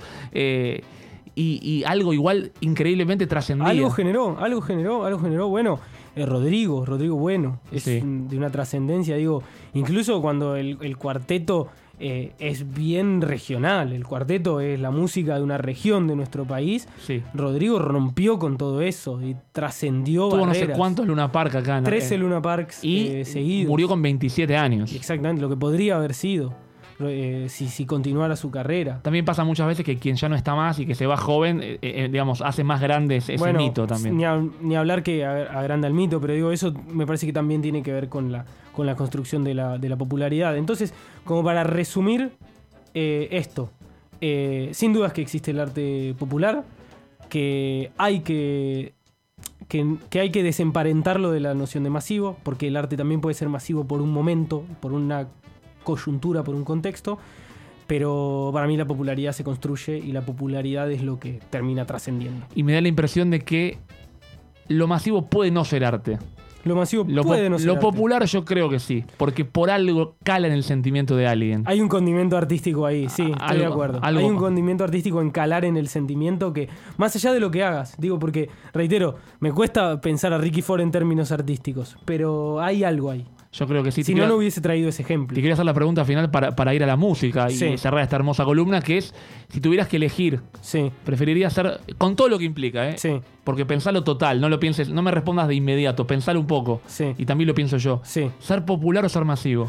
Yo creo que preferiría ser masivo y después, a través de esa masividad, eh, poder desarrollar lo que, ver- lo que verdaderamente quisiera desarrollar como artista y terminar siendo popular. Pero la masividad también, o sea, no hay que renegar de la masividad, Claro. porque la masividad es lo que decía Peter Lanzani en el Caja, en el Caja Negra. Si él no hubiese hecho 13 Gran- Rex, probablemente no 91. protagoniz- no- bueno, claro, 13 era Rodrigo, perdón. Si él no hubiese hecho 91 Grand Rex, probablemente no hubiese protagonizado el clan de Trapero. Bueno, fíjate que Fue casi- una consecuencia de. Bueno, y después un gallo para Esculapio y después tantas otras cosas. Un gran actor, Peter Lanzani. Sí. Producto O- de su talento, pero sí, sin dudas ahí tuvo un entrenamiento fortísimo. O Franchella, que, al que siempre lo pusieron como el actor de comedia y de repente llegó un momento en el que él demostró que estaba para todos los ámbitos de la actuación y además siempre dijo que hacer comedia es lo más difícil. Yo coincido plenamente con él, la comedia es mucho más difícil que el drama, pero digo, Franchella, los Benvenuto, Franchella casado con hijos, poné a Franchella, todo eso le permitió después el clan, el secreto de sus ojos y elegir lo que quiere hacer ahora. Y está claro que hacer reír es más complicado que hacer llorar. Sin dudas. Por eso valoramos tanto la comedia y valoramos la música. Bueno, pero usted no respondió. Yo creo que me inclino por la masividad también. Masividad. Pero porque después creo- para construir. Y porque creo que, a ver, pienso, yo te mencioné a Mambrú antes. Sí. Y, y, eh, la masividad tiene un problema grande, que gente como Tripa, que cuenta que estuvo con muchos problemas, cerca de- claro. de, de- de quitarse la vida y etcétera, eh, creo que tiene que ver eso con la masividad. Sí, ni hablar. Porque lo que pasó con Mambrú no trascendió de verdad. No, Fue un momento muy un momento potente, muy potente, sí. que de pronto te deja en bolas. Sí.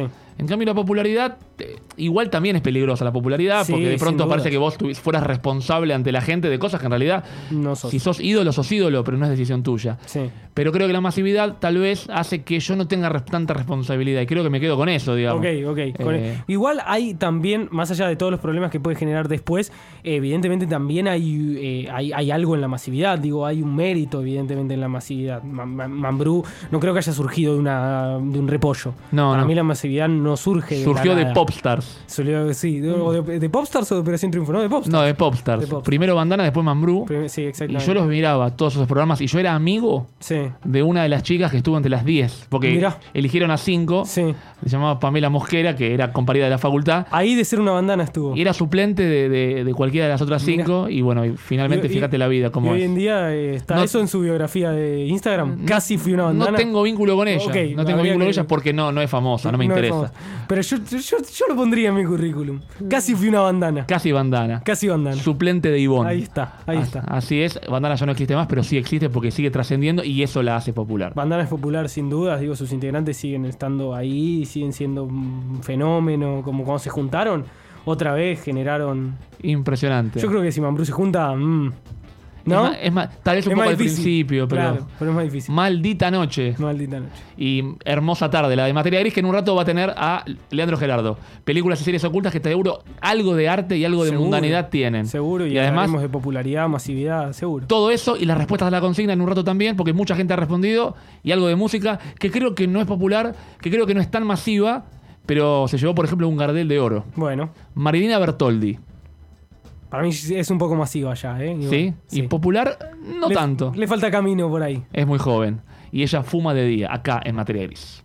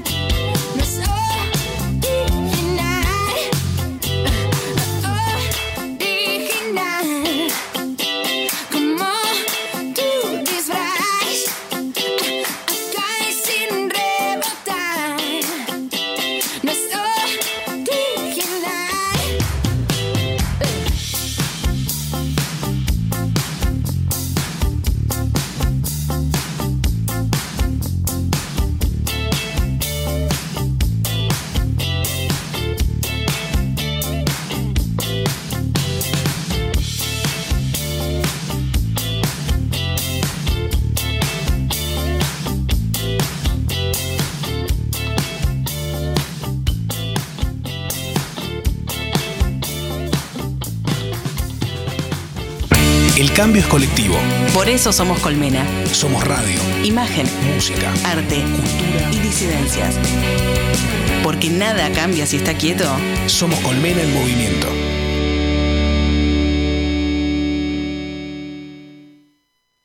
Contar es urgente. Personajes y situaciones extraordinarias de la vida real. Un libro de periodismo de Cristian Calavia. Contar es urgente, es urgente. Conseguilo en formato digital en bajalibros.com, leamos.com o vidi.la. Contar es urgente. Es un lanzamiento de Furia Eléctrica Libros. Descargate la app de Radio Colmena y llévanos en tu bolsillo siempre. Disponible en iOS y Android.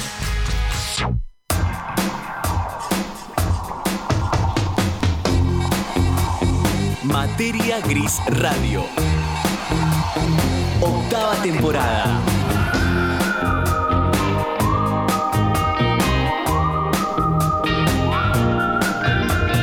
Jueves de 18 a 20 horas. Por Colmena.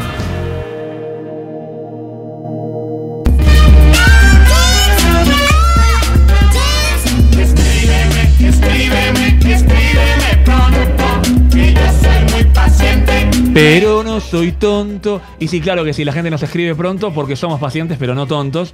Y es más, a tal punto la gente se conecta que hasta inclusive el señor Leandro Gerardo se suma y no ve que una mano lo saluda, pero lo saluda para decirle bienvenido, Leandro Gerardo, a esta nueva emisión de Materia Gris. Leandro, bienvenido. No es el momento de su columna, pero lo queremos hacer parte, así que lo escuchamos atentamente. Leandro, bienvenido. Hola, ¿qué tal? ¿Cómo están? ¿Me escuchan? Perfectamente. Fuerte y claro. Qué her- hermoso la maravillada de la tecnología, ¿eh? Lo que es Vos viste, ¿no? una cosa de, una cosa de locos. Y dichosos de este reencuentro tripartito masculino de personas que se autoperciben hombres, Leandro Gerardo, Lucas Gastón de Rossi y quien te habla, Jonathan Elías Indigo. Gerardo, ¿cómo estás? Estoy muy emocionado porque lo primero que vi fue la mano de Lucas de Rossi. Es la mano que te saluda Quiero- con afecto. Y es la Quiero mano. que sepan que reconocí que era la mano de Rossi. Eso es amor profundo, amor sincero. Y quiero contarte que la mano de Rosy tiene, además de, de- los pelos en ella y sus uñas, un celular en el cual están las respuestas de la gente. Porque la consigna, Leandro, te cuento, tiene que ver con las cosas que nos indignan. Mientras vos pensás qué te indigna a vos, contame, Lucas querido, ¿qué dice la gente? Bueno, Sergio nos dice, la gente que le pone chúquer al mate, que come asado y le saca la grasita, esa gente no merece compasión. Categórico. Bueno, muy duro. Muy duro. Indignado eh, y sin compasión, sin, Sin piedad. compasión. Yo lo del chúquer al mate lo, lo puedo entender, no acompaño la, la- la sentencia, eh, pero entiendo lo del chúquer, a mí me gusta tomar el, el mate amargo y si no le ponemos azúcar. Pero el asado, yo si tiene mucha grasa se lo saco. Yo entiendo lo mismo que vos. Este, Tal cual, yo estoy con ustedes, ¿eh? sí, ¿no? Porque además eh, hay ciertos niveles de grasa que son excesivos también. Claro, es como comer un chicle, una cosa horrible. Yo creo que tal Además vez. también sí. depende mucho de. No quiero ofender a ningún vegano oyente, pero eh, depende mucho también del corte de carne que uno coma en el asado. Claro, ni hablar, ni hablar. Porque si uno come vacío y bueno, posiblemente venga con menos grasa. Ahora, si uno es como yo, que soy fanático de la tira de asado, la tira indefectiblemente tiene grasa porque es además lo que le da el sheite, pero Claro. no se puede comer toda la grasa que trae la tira porque morís de ahí en- en- en ese Ni hablar. A- aparte, hay que dejar. Entendemos que hay que dejarle una película de grasa a la carne porque eso también hace que, se, que sea jugosa, que se cocine con más sabor, como todo eso sí, pero después cuando hay niveles excesivos no, no tiene sentido. Es verdad lo que dicen. Igual es cierto también lo que mencionaba Gerardo, que tal vez la solución tenga que ver con el veganismo y por eso eh, quiero aprovechar de paso cañazo para darle la bienvenida a Naila, nuestra operadora, vegana ella, los pulmones de materia gris, a quien le pregunto si hay algo análogo dentro del veganismo, de la alimentación vegana, a sacarle la grasa a la carne.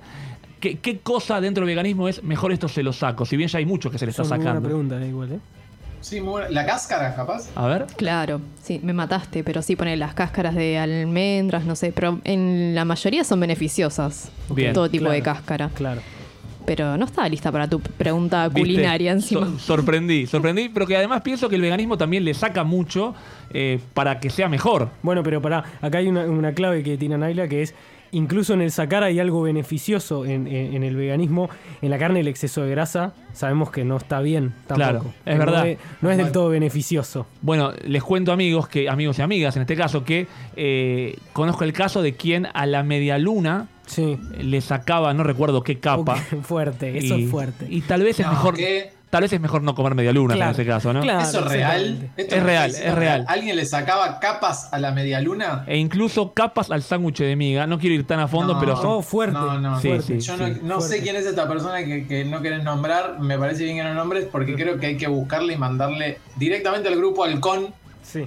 O mandarle que una docena de medialunas de grasa eh, a su casa y, y después llamarle y decirle no le saques porque te hemos secuestrado un miembro de tu familia. No, es muy extremo. Es un montón, es un montón. Es Pero bastante. ahora, con, Sí. los, con los pebetes me refiero a los panes de pebete. Sí. Que tienen un montón de miga. Bueno, yo un poco estoy en el team sacar miga. un poco, ¿no? No, Sí. ¿Sabes qué? Yo te voy a decir una cosa. Esto es muy polémico lo que voy a decir.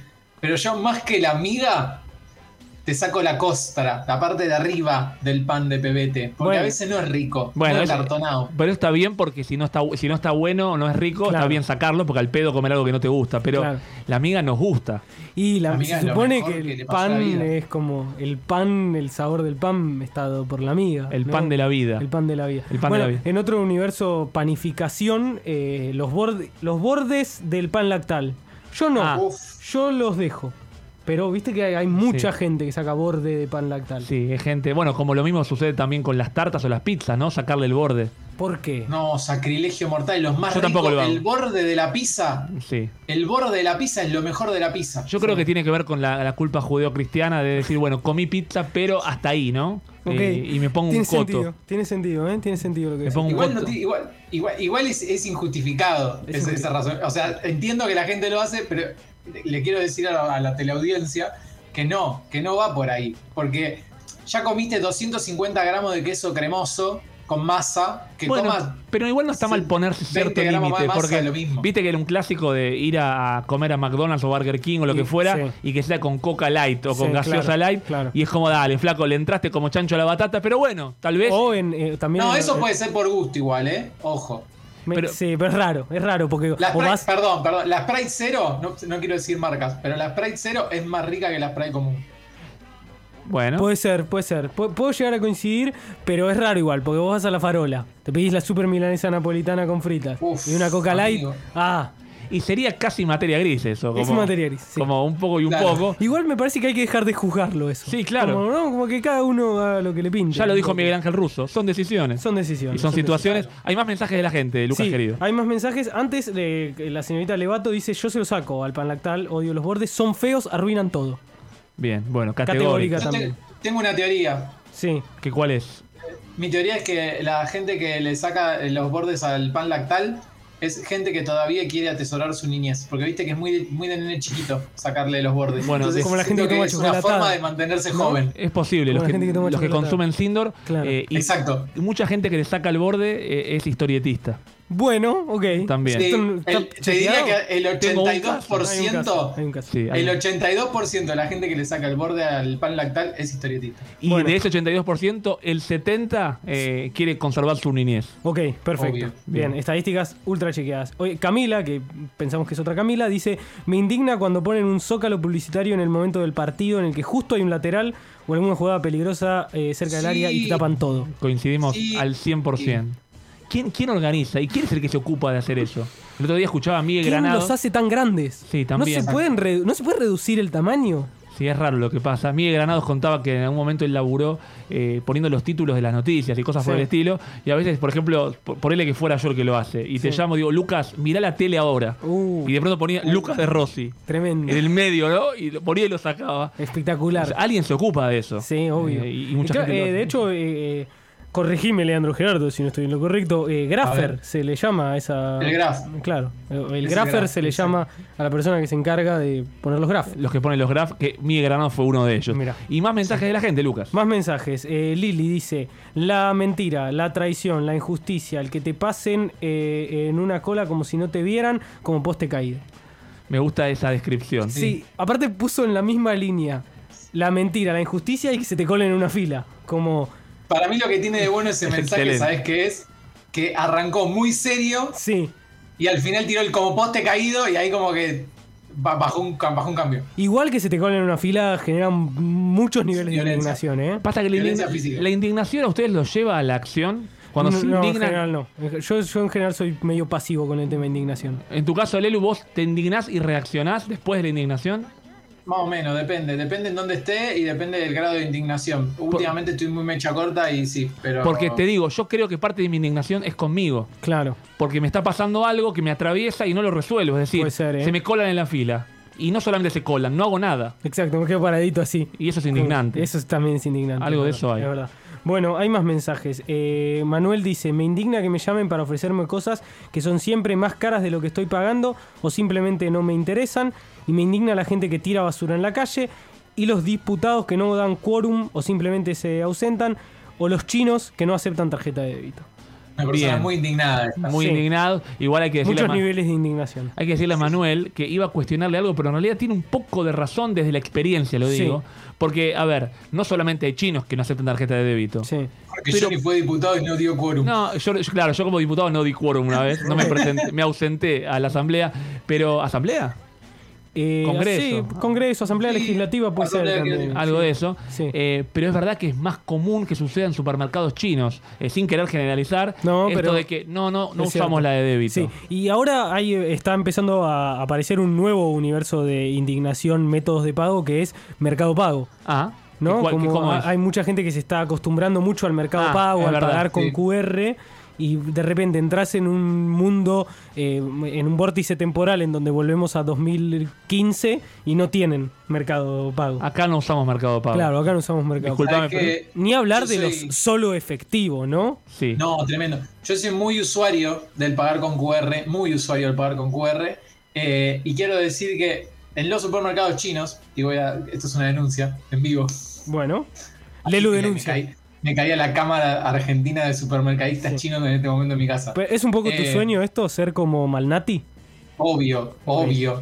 Y tirar acusaciones que al- después, o sea, el programa este soy yo tirando acusaciones durante media hora y el otro y al otro programa el día siguiente, o sea, me retracto de todo lo que dije el anterior y tiro nuevas acusaciones. Y Ah, así bueno. voy. Ok, no Gran- sos tan Malnati, no, porque Malnati No. por lo menos como iba a buscar la data. Yo me acuerdo una vez, Lelu, No, que a. Malnati, a- Andrea Frigerio le dijo, Sí. ¿Malnati viene de mal nacido? Bueno, Y él le dijo, ¿y Frigerio viene de Frígida? ¡Uh! momentazo el caiga que te quien- El mejor cruce de la historia de Caiga la quien tele. caiga. Momentazo. Sí, no sé por qué me acordé de esto, pero me quedó. Yo no lo conocía, lo voy a buscar en YouTube. Situación popular, Sí, porque sí. trascendió. Sí, sin duda. Eh, sin y, duda. y perdón, Leandro, ibas a ir con algo, pero no podía evitar esto. Sí. ¿Cuál era tu Ah, que acusación? ahora los supermercados chinos te tiran mucho la de sí, tengo que pagame con Mercado Pago, pero no con tarjeta de crédito, porque viste Ah, que en Mercado Pago vos tenés diferentes formas de pagar. Claro. Entonces te dejan o pagar solo con plata de Mercado Pago o solo con tarjeta de débito a través de Mercado Pago, Claro. porque el pago se acredita en el, en el instante, en cambio con crédito no, entonces no te dejan. Sí, yo, eh, yo tengo un momen- tuve un momento de indignación eh, con Mercado. no fue de tanta indignación, fue como. "Buah, qué, qué paja, ¿no? Pero eh, IPF no le andaba el QR, o por lo menos no podía. Ah. Mi celular no leía el QR de IPF y tuve que terminar transfiriendo.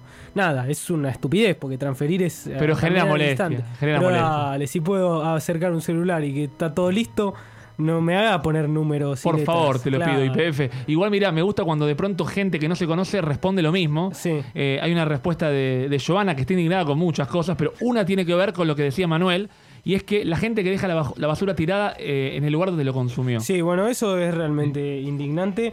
Y yo ahí tengo una acción eh, que es pasiva, porque no es que le revoleo la basura a la persona, pero sí voy, lo junto y lo deposito en un tacho. Es activo, entonces. Como que activo en ese sentido. Claro, pasivo con el que se mandó la Pasivo macana. con el que lo tiró, pero sí Activo con el medio ambiente. Exacto, y lo tiro. Muy bien. Mira, Giovanna también está indignada con otras cosas. Otra tiene Sí, que quiero, ver. perdón, ¿puedo, decir- Sí, sí. ¿puedo sumar algo con esto de la basura? Súmelo nomás. Eh, quiero, quiero iniciar una campaña de que así como hay tachos de basura en, todo lo- en todas las esquinas, ponele. eh, Ponele. Te, le agre- te le agreguen un cenicero al tacho de basura. Bueno. Bien, esperemos que igual haya de verdad tachos en todas las esquinas y después vemos. No es una mala propuesta igual, eh, la, de, la de Gerardo. ¿eh? Bien, Gerardo. ¿Vos decís que estoy para postularme de Rossi con Bueno, esto? güey, hay, hay que hacerla llegar. de Yo alguna creo que manera al tiene que hacer como Cintia Fernández. Va, o- en realidad la legislatura, porque lo planteaste en la ciudad o querés que sea en el ámbito nacional. No, solo para nosotros. El interior no existe, Rossi. Jugas. bueno, Igual te digo algo, Gerardo, tendrías que hacer lo que... voy, voy a saltear lo que dijo. pues eso es indignante para la gente del interior. Para la gente del Un interior le mandamos un abrazo a los que escuchan desde otras provincias, a quienes sí. Aclaremos, que, aclaremos que es un chacarrillo. porque Claro que sí, me- claro me que sí, Gerardo, pero nos hacemos nosotros los diplomáticos y te castigamos a vos. Claro. Ahora, eh, pensaba en esto que estábamos hablando y me olvidé lo que iba a decir. Bueno, Me olvidé, no pero- era importante. Quedará, quedará para, para otro Yo tengo otro mensaje, si Por querés, favor, para excelente. tapar el bache, A eh, que es Que no, no sabemos si es eh, Supongo que Belén. Belén o cómo es, o de Belis, Marcelo de Belis. Marcelo de Belis. Escucho un montón también. Probablemente. Le mandamos un saludo grande. La gente que se para a hablar en medio de la vereda y ocupa todo el espacio. Gran, Eh. este, gran muestra de indignación y, y la compartimos. Sí, yo hace poco tuve un rapto de lucidez. Eh, estaba con Daniela Bisbal, directora de esta radio, a la que siempre hay que nombrar porque si no es la jefa se enoja, así que la nombramos. Daniela Bisbal. Que nada Eh, tiene que ver con David. Nada tiene que ver, pero no sabemos. Bien. No sabemos. O sea, dejemos el halo de misterio. ¿Por qué no?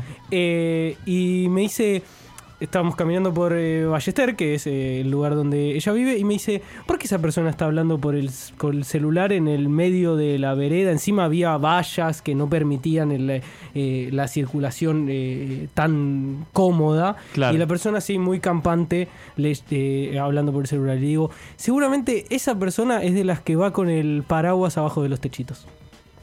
Es la misma clase de gente. Es verdad que sí. Un ejército de egoístas armados. Exactamente. Es O la, gente que va con... o la familia que caminan por la vereda como, como línea de cuatro en el fondo del fútbol. Bueno, o los amigues, o un grupo de gente, más de dos personas que ocupa toda la vereda para Hoy, hoy caminar. tuve una línea de cuatro caminando delante mío y cuando pedí pasar, eh, con permiso y con cara amable, uh, tuvo, tuve cara de orto como respuesta. Bueno, no. Y eso me genera Y indignación. sí, claro. Ya me generaba indignación la línea de cuatro adelante. Sí. Ahora, fui amable, trascendí esa dificultad. Decime, disculpame y déjame pasar. Aparte que también genera un momento de incomodidad porque algunos se abren viste a la mitad y tenés que pasar por entre medio de las personas, como evitemos todo eso, si Eh, podemos. Es rara la vida. Mirá lo si, que. la fa- si la familia se ve linda desde afuera, me dan ganas de quedarme. O sea, si me abren Le- paso por le el medio, agarrás la medio- man- le agarrás la mano al agarro las papá, manos, ¿viste? Y al me quedo papá. ahí. Como- Y digo como, ¿a dónde vamos? Vamos a la plaza. Vieron que les ¿Vamos a conté a a Joana le, le indignan muchas cosas. Otra tiene que ver con la letra de eh, los médicos en las órdenes. Ah, tremendo. Sí. Es Lo que pasa es que eso. igual pongámonos, pongámonos en la piel del médico que está constantemente haciendo órdenes y en un punto ya sabe que el farmacéutico Sí. ya sabe lo que está queriendo No, decir Sí, sin duda. y nosotros somos solo intermediarios de la receta, pero el médico No, y el no, farmacéutico perdón. se entienden. Perdón, perdón, voy a objetar. A ver, Ok. objeto. Objetor de conciencia. Objetor de conciencia. Esto para mí, lo de los médicos, es como la ley de etiquetado frontal. Yo, voy- yo soy consumidor del remedio. Yo quiero saber lo que estoy tomando. Porque Tiene un ¿entendés? punto, ¿eh? el médico Tiene me, razón. me da la orden. Yo se la llevo al farmacéutico. Ponele que el farmacéutico entiende, pero yo ni sé lo que estoy tomando hasta que me lo tomo. Yo quiero saber qué estás poniendo ahí, amigo. Necesito saber leerlo. Igual es verdad lo que decís y estoy de acuerdo al 100%. Igual fíjate el término, es una orden lo que te están dando. O sea que no importa que no se entienda lo que Sí, dice. sí. En, en cierto punto no importa tu opinión en este caso. Claro. Porque Claro. él te está ordenando que Bueno, vayas a hacer eso. Aprovecho de paso para ir introduciendo la columna que viene en un rato, Lelu, que tiene que ver con películas y series ocultas. Hay una película, perdón, una serie no oculta, que es la que yo más amo, pero que está oculta en tus series, Leandro, que es Curb Your Enthusiasm. Eh, que. Eh, eh, incluida en la lista de la BBC de las 100 mejores este, series del siglo XXI. cómo, omitirla y cómo omitirlo a Larry, que en algún Temporada 11 de este mes de octubre. Arrancó el, pasado domingo y un capítulo tiene que ver con que él va a llevarle a un farmacéutico una receta de un médico. Sí. Eh, para pero afuera de, de una farmacia. Sí. Para preguntarle qué dice. Claro. Es muy divertida la, la lógica. Y él no termina de saber en quién confía. Si en el médico, si en un médico o en un farmacéutico. Porque el que sabe entender en realidad es el farmacéutico. Claro. Eh, pero bueno. el que lo escribió es el médico. Era otro médico. Entonces le mostró a un médico y un farmacéutico y confiaba más en el farmacéutico que es el más capaz para entender lo que un médico quiere decir. Tiene Eh, un poco de lógica sí. lo que plantea Larry Claro en que esa sí. situación. Como Era- cada cosa era que Larry, plantea. ¿no? Sí. Claro que sí. Sí, claro. Siempre Larry, un asesino social. Sí. Conozco una anécdota, no me pasó a mí, eh, y dudo de su veracidad, pero conozco una anécdota de que un médico hizo una receta, eh, la persona recetada fue a la farmacia, el farmacéutico no entendió la letra, la persona tuvo que sacar turno nuevamente con el médico como 15, 20 días después, porque cómo son el tema de los turnos, Eh, y cuando fue al médico le dijo, no solo vengo para que me hagas la receta porque el médico, no- no- el farmacéutico no entiende la letra. Dice que el médico tampoco entendía su letra y le tuvo que preguntar qué era lo que, que- se tuvo que revisar de nuevo para ver qué tenía y hacerle de nuevo la receta porque ni sabía él lo que había. Claro, ni él entiende. Eh, Bueno, el mundo de los médicos es particular. Hay otro capítulo de Larry donde él le dice a su médico, bueno, voy a ir a otro a preguntarle una segunda opinión. Ok. Y se ofende muchísimo el médico Claro. cuando se le dice esto. Claro, Y una gran disputa entre médicos por primera y segunda opinión. Es un mundo particular el del médico. Hay mucho de ego también puesto Sí, ahí.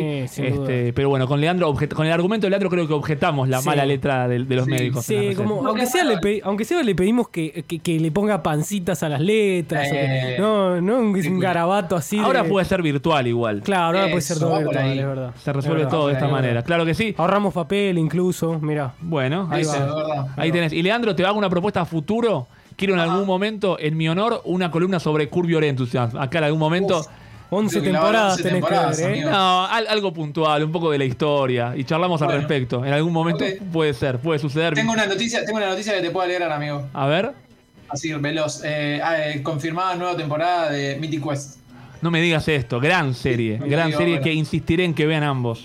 Porque a los dos les gustaría muchísimo. Esto Sí. es así. Hay, hay series que uno. No puedes recomendarle series a todos. Tenés que No, saber no. recomendar. Yo, por ejemplo, Estoy a Lelu no le recomendaría la, la serie de Larry. No porque no le guste, pero no va a ser su favorita. Ahora, Mythic Quest va a estar entre las que más le gusten, así que. eh, pero el que sabe es él. Como Lucas de Rossi, que hoy me acompañan para hablar de series y películas ocultas. En un rato nada más. Ahora un poco de música introductoria a la columna de Leandro. Seguimos con materia gris. Hasta las 20 en Radio Colmena.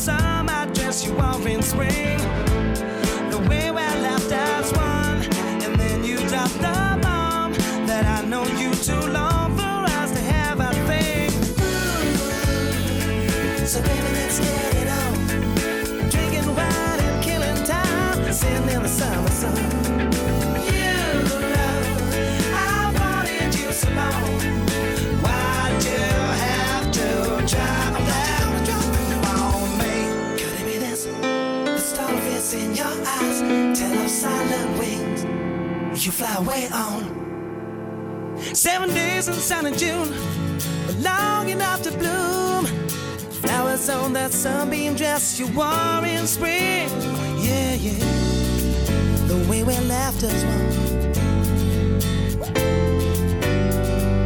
Why did you drop that on me?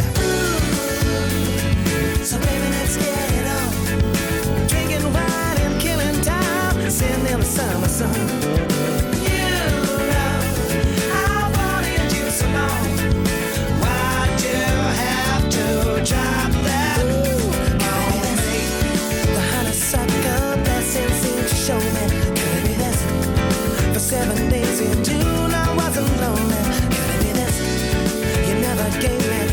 Say I love you.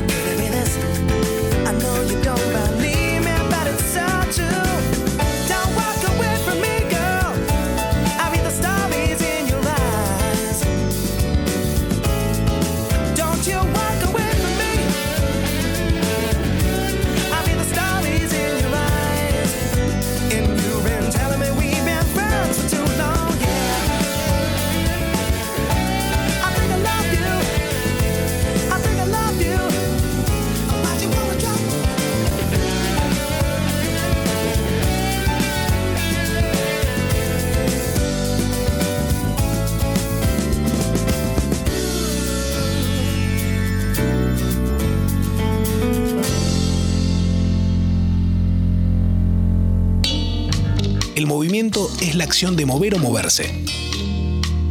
También es el cambio de lugar o de posición de un cuerpo en el espacio. Para nosotros, el movimiento tiene que ser sí o sí una experiencia colectiva. Somos Colmena en Movimiento. Colmena On Demand. Encontranos en Spotify. Somos Colmena On Demand. Los mejores momentos de nuestra programación para que escuches donde y cuando quieras. Colmena On Demand. Radio Colmena. Cultura online. Colmena. Facebook, Twitter, Instagram. Arroba Radio Colmena. Cultura online.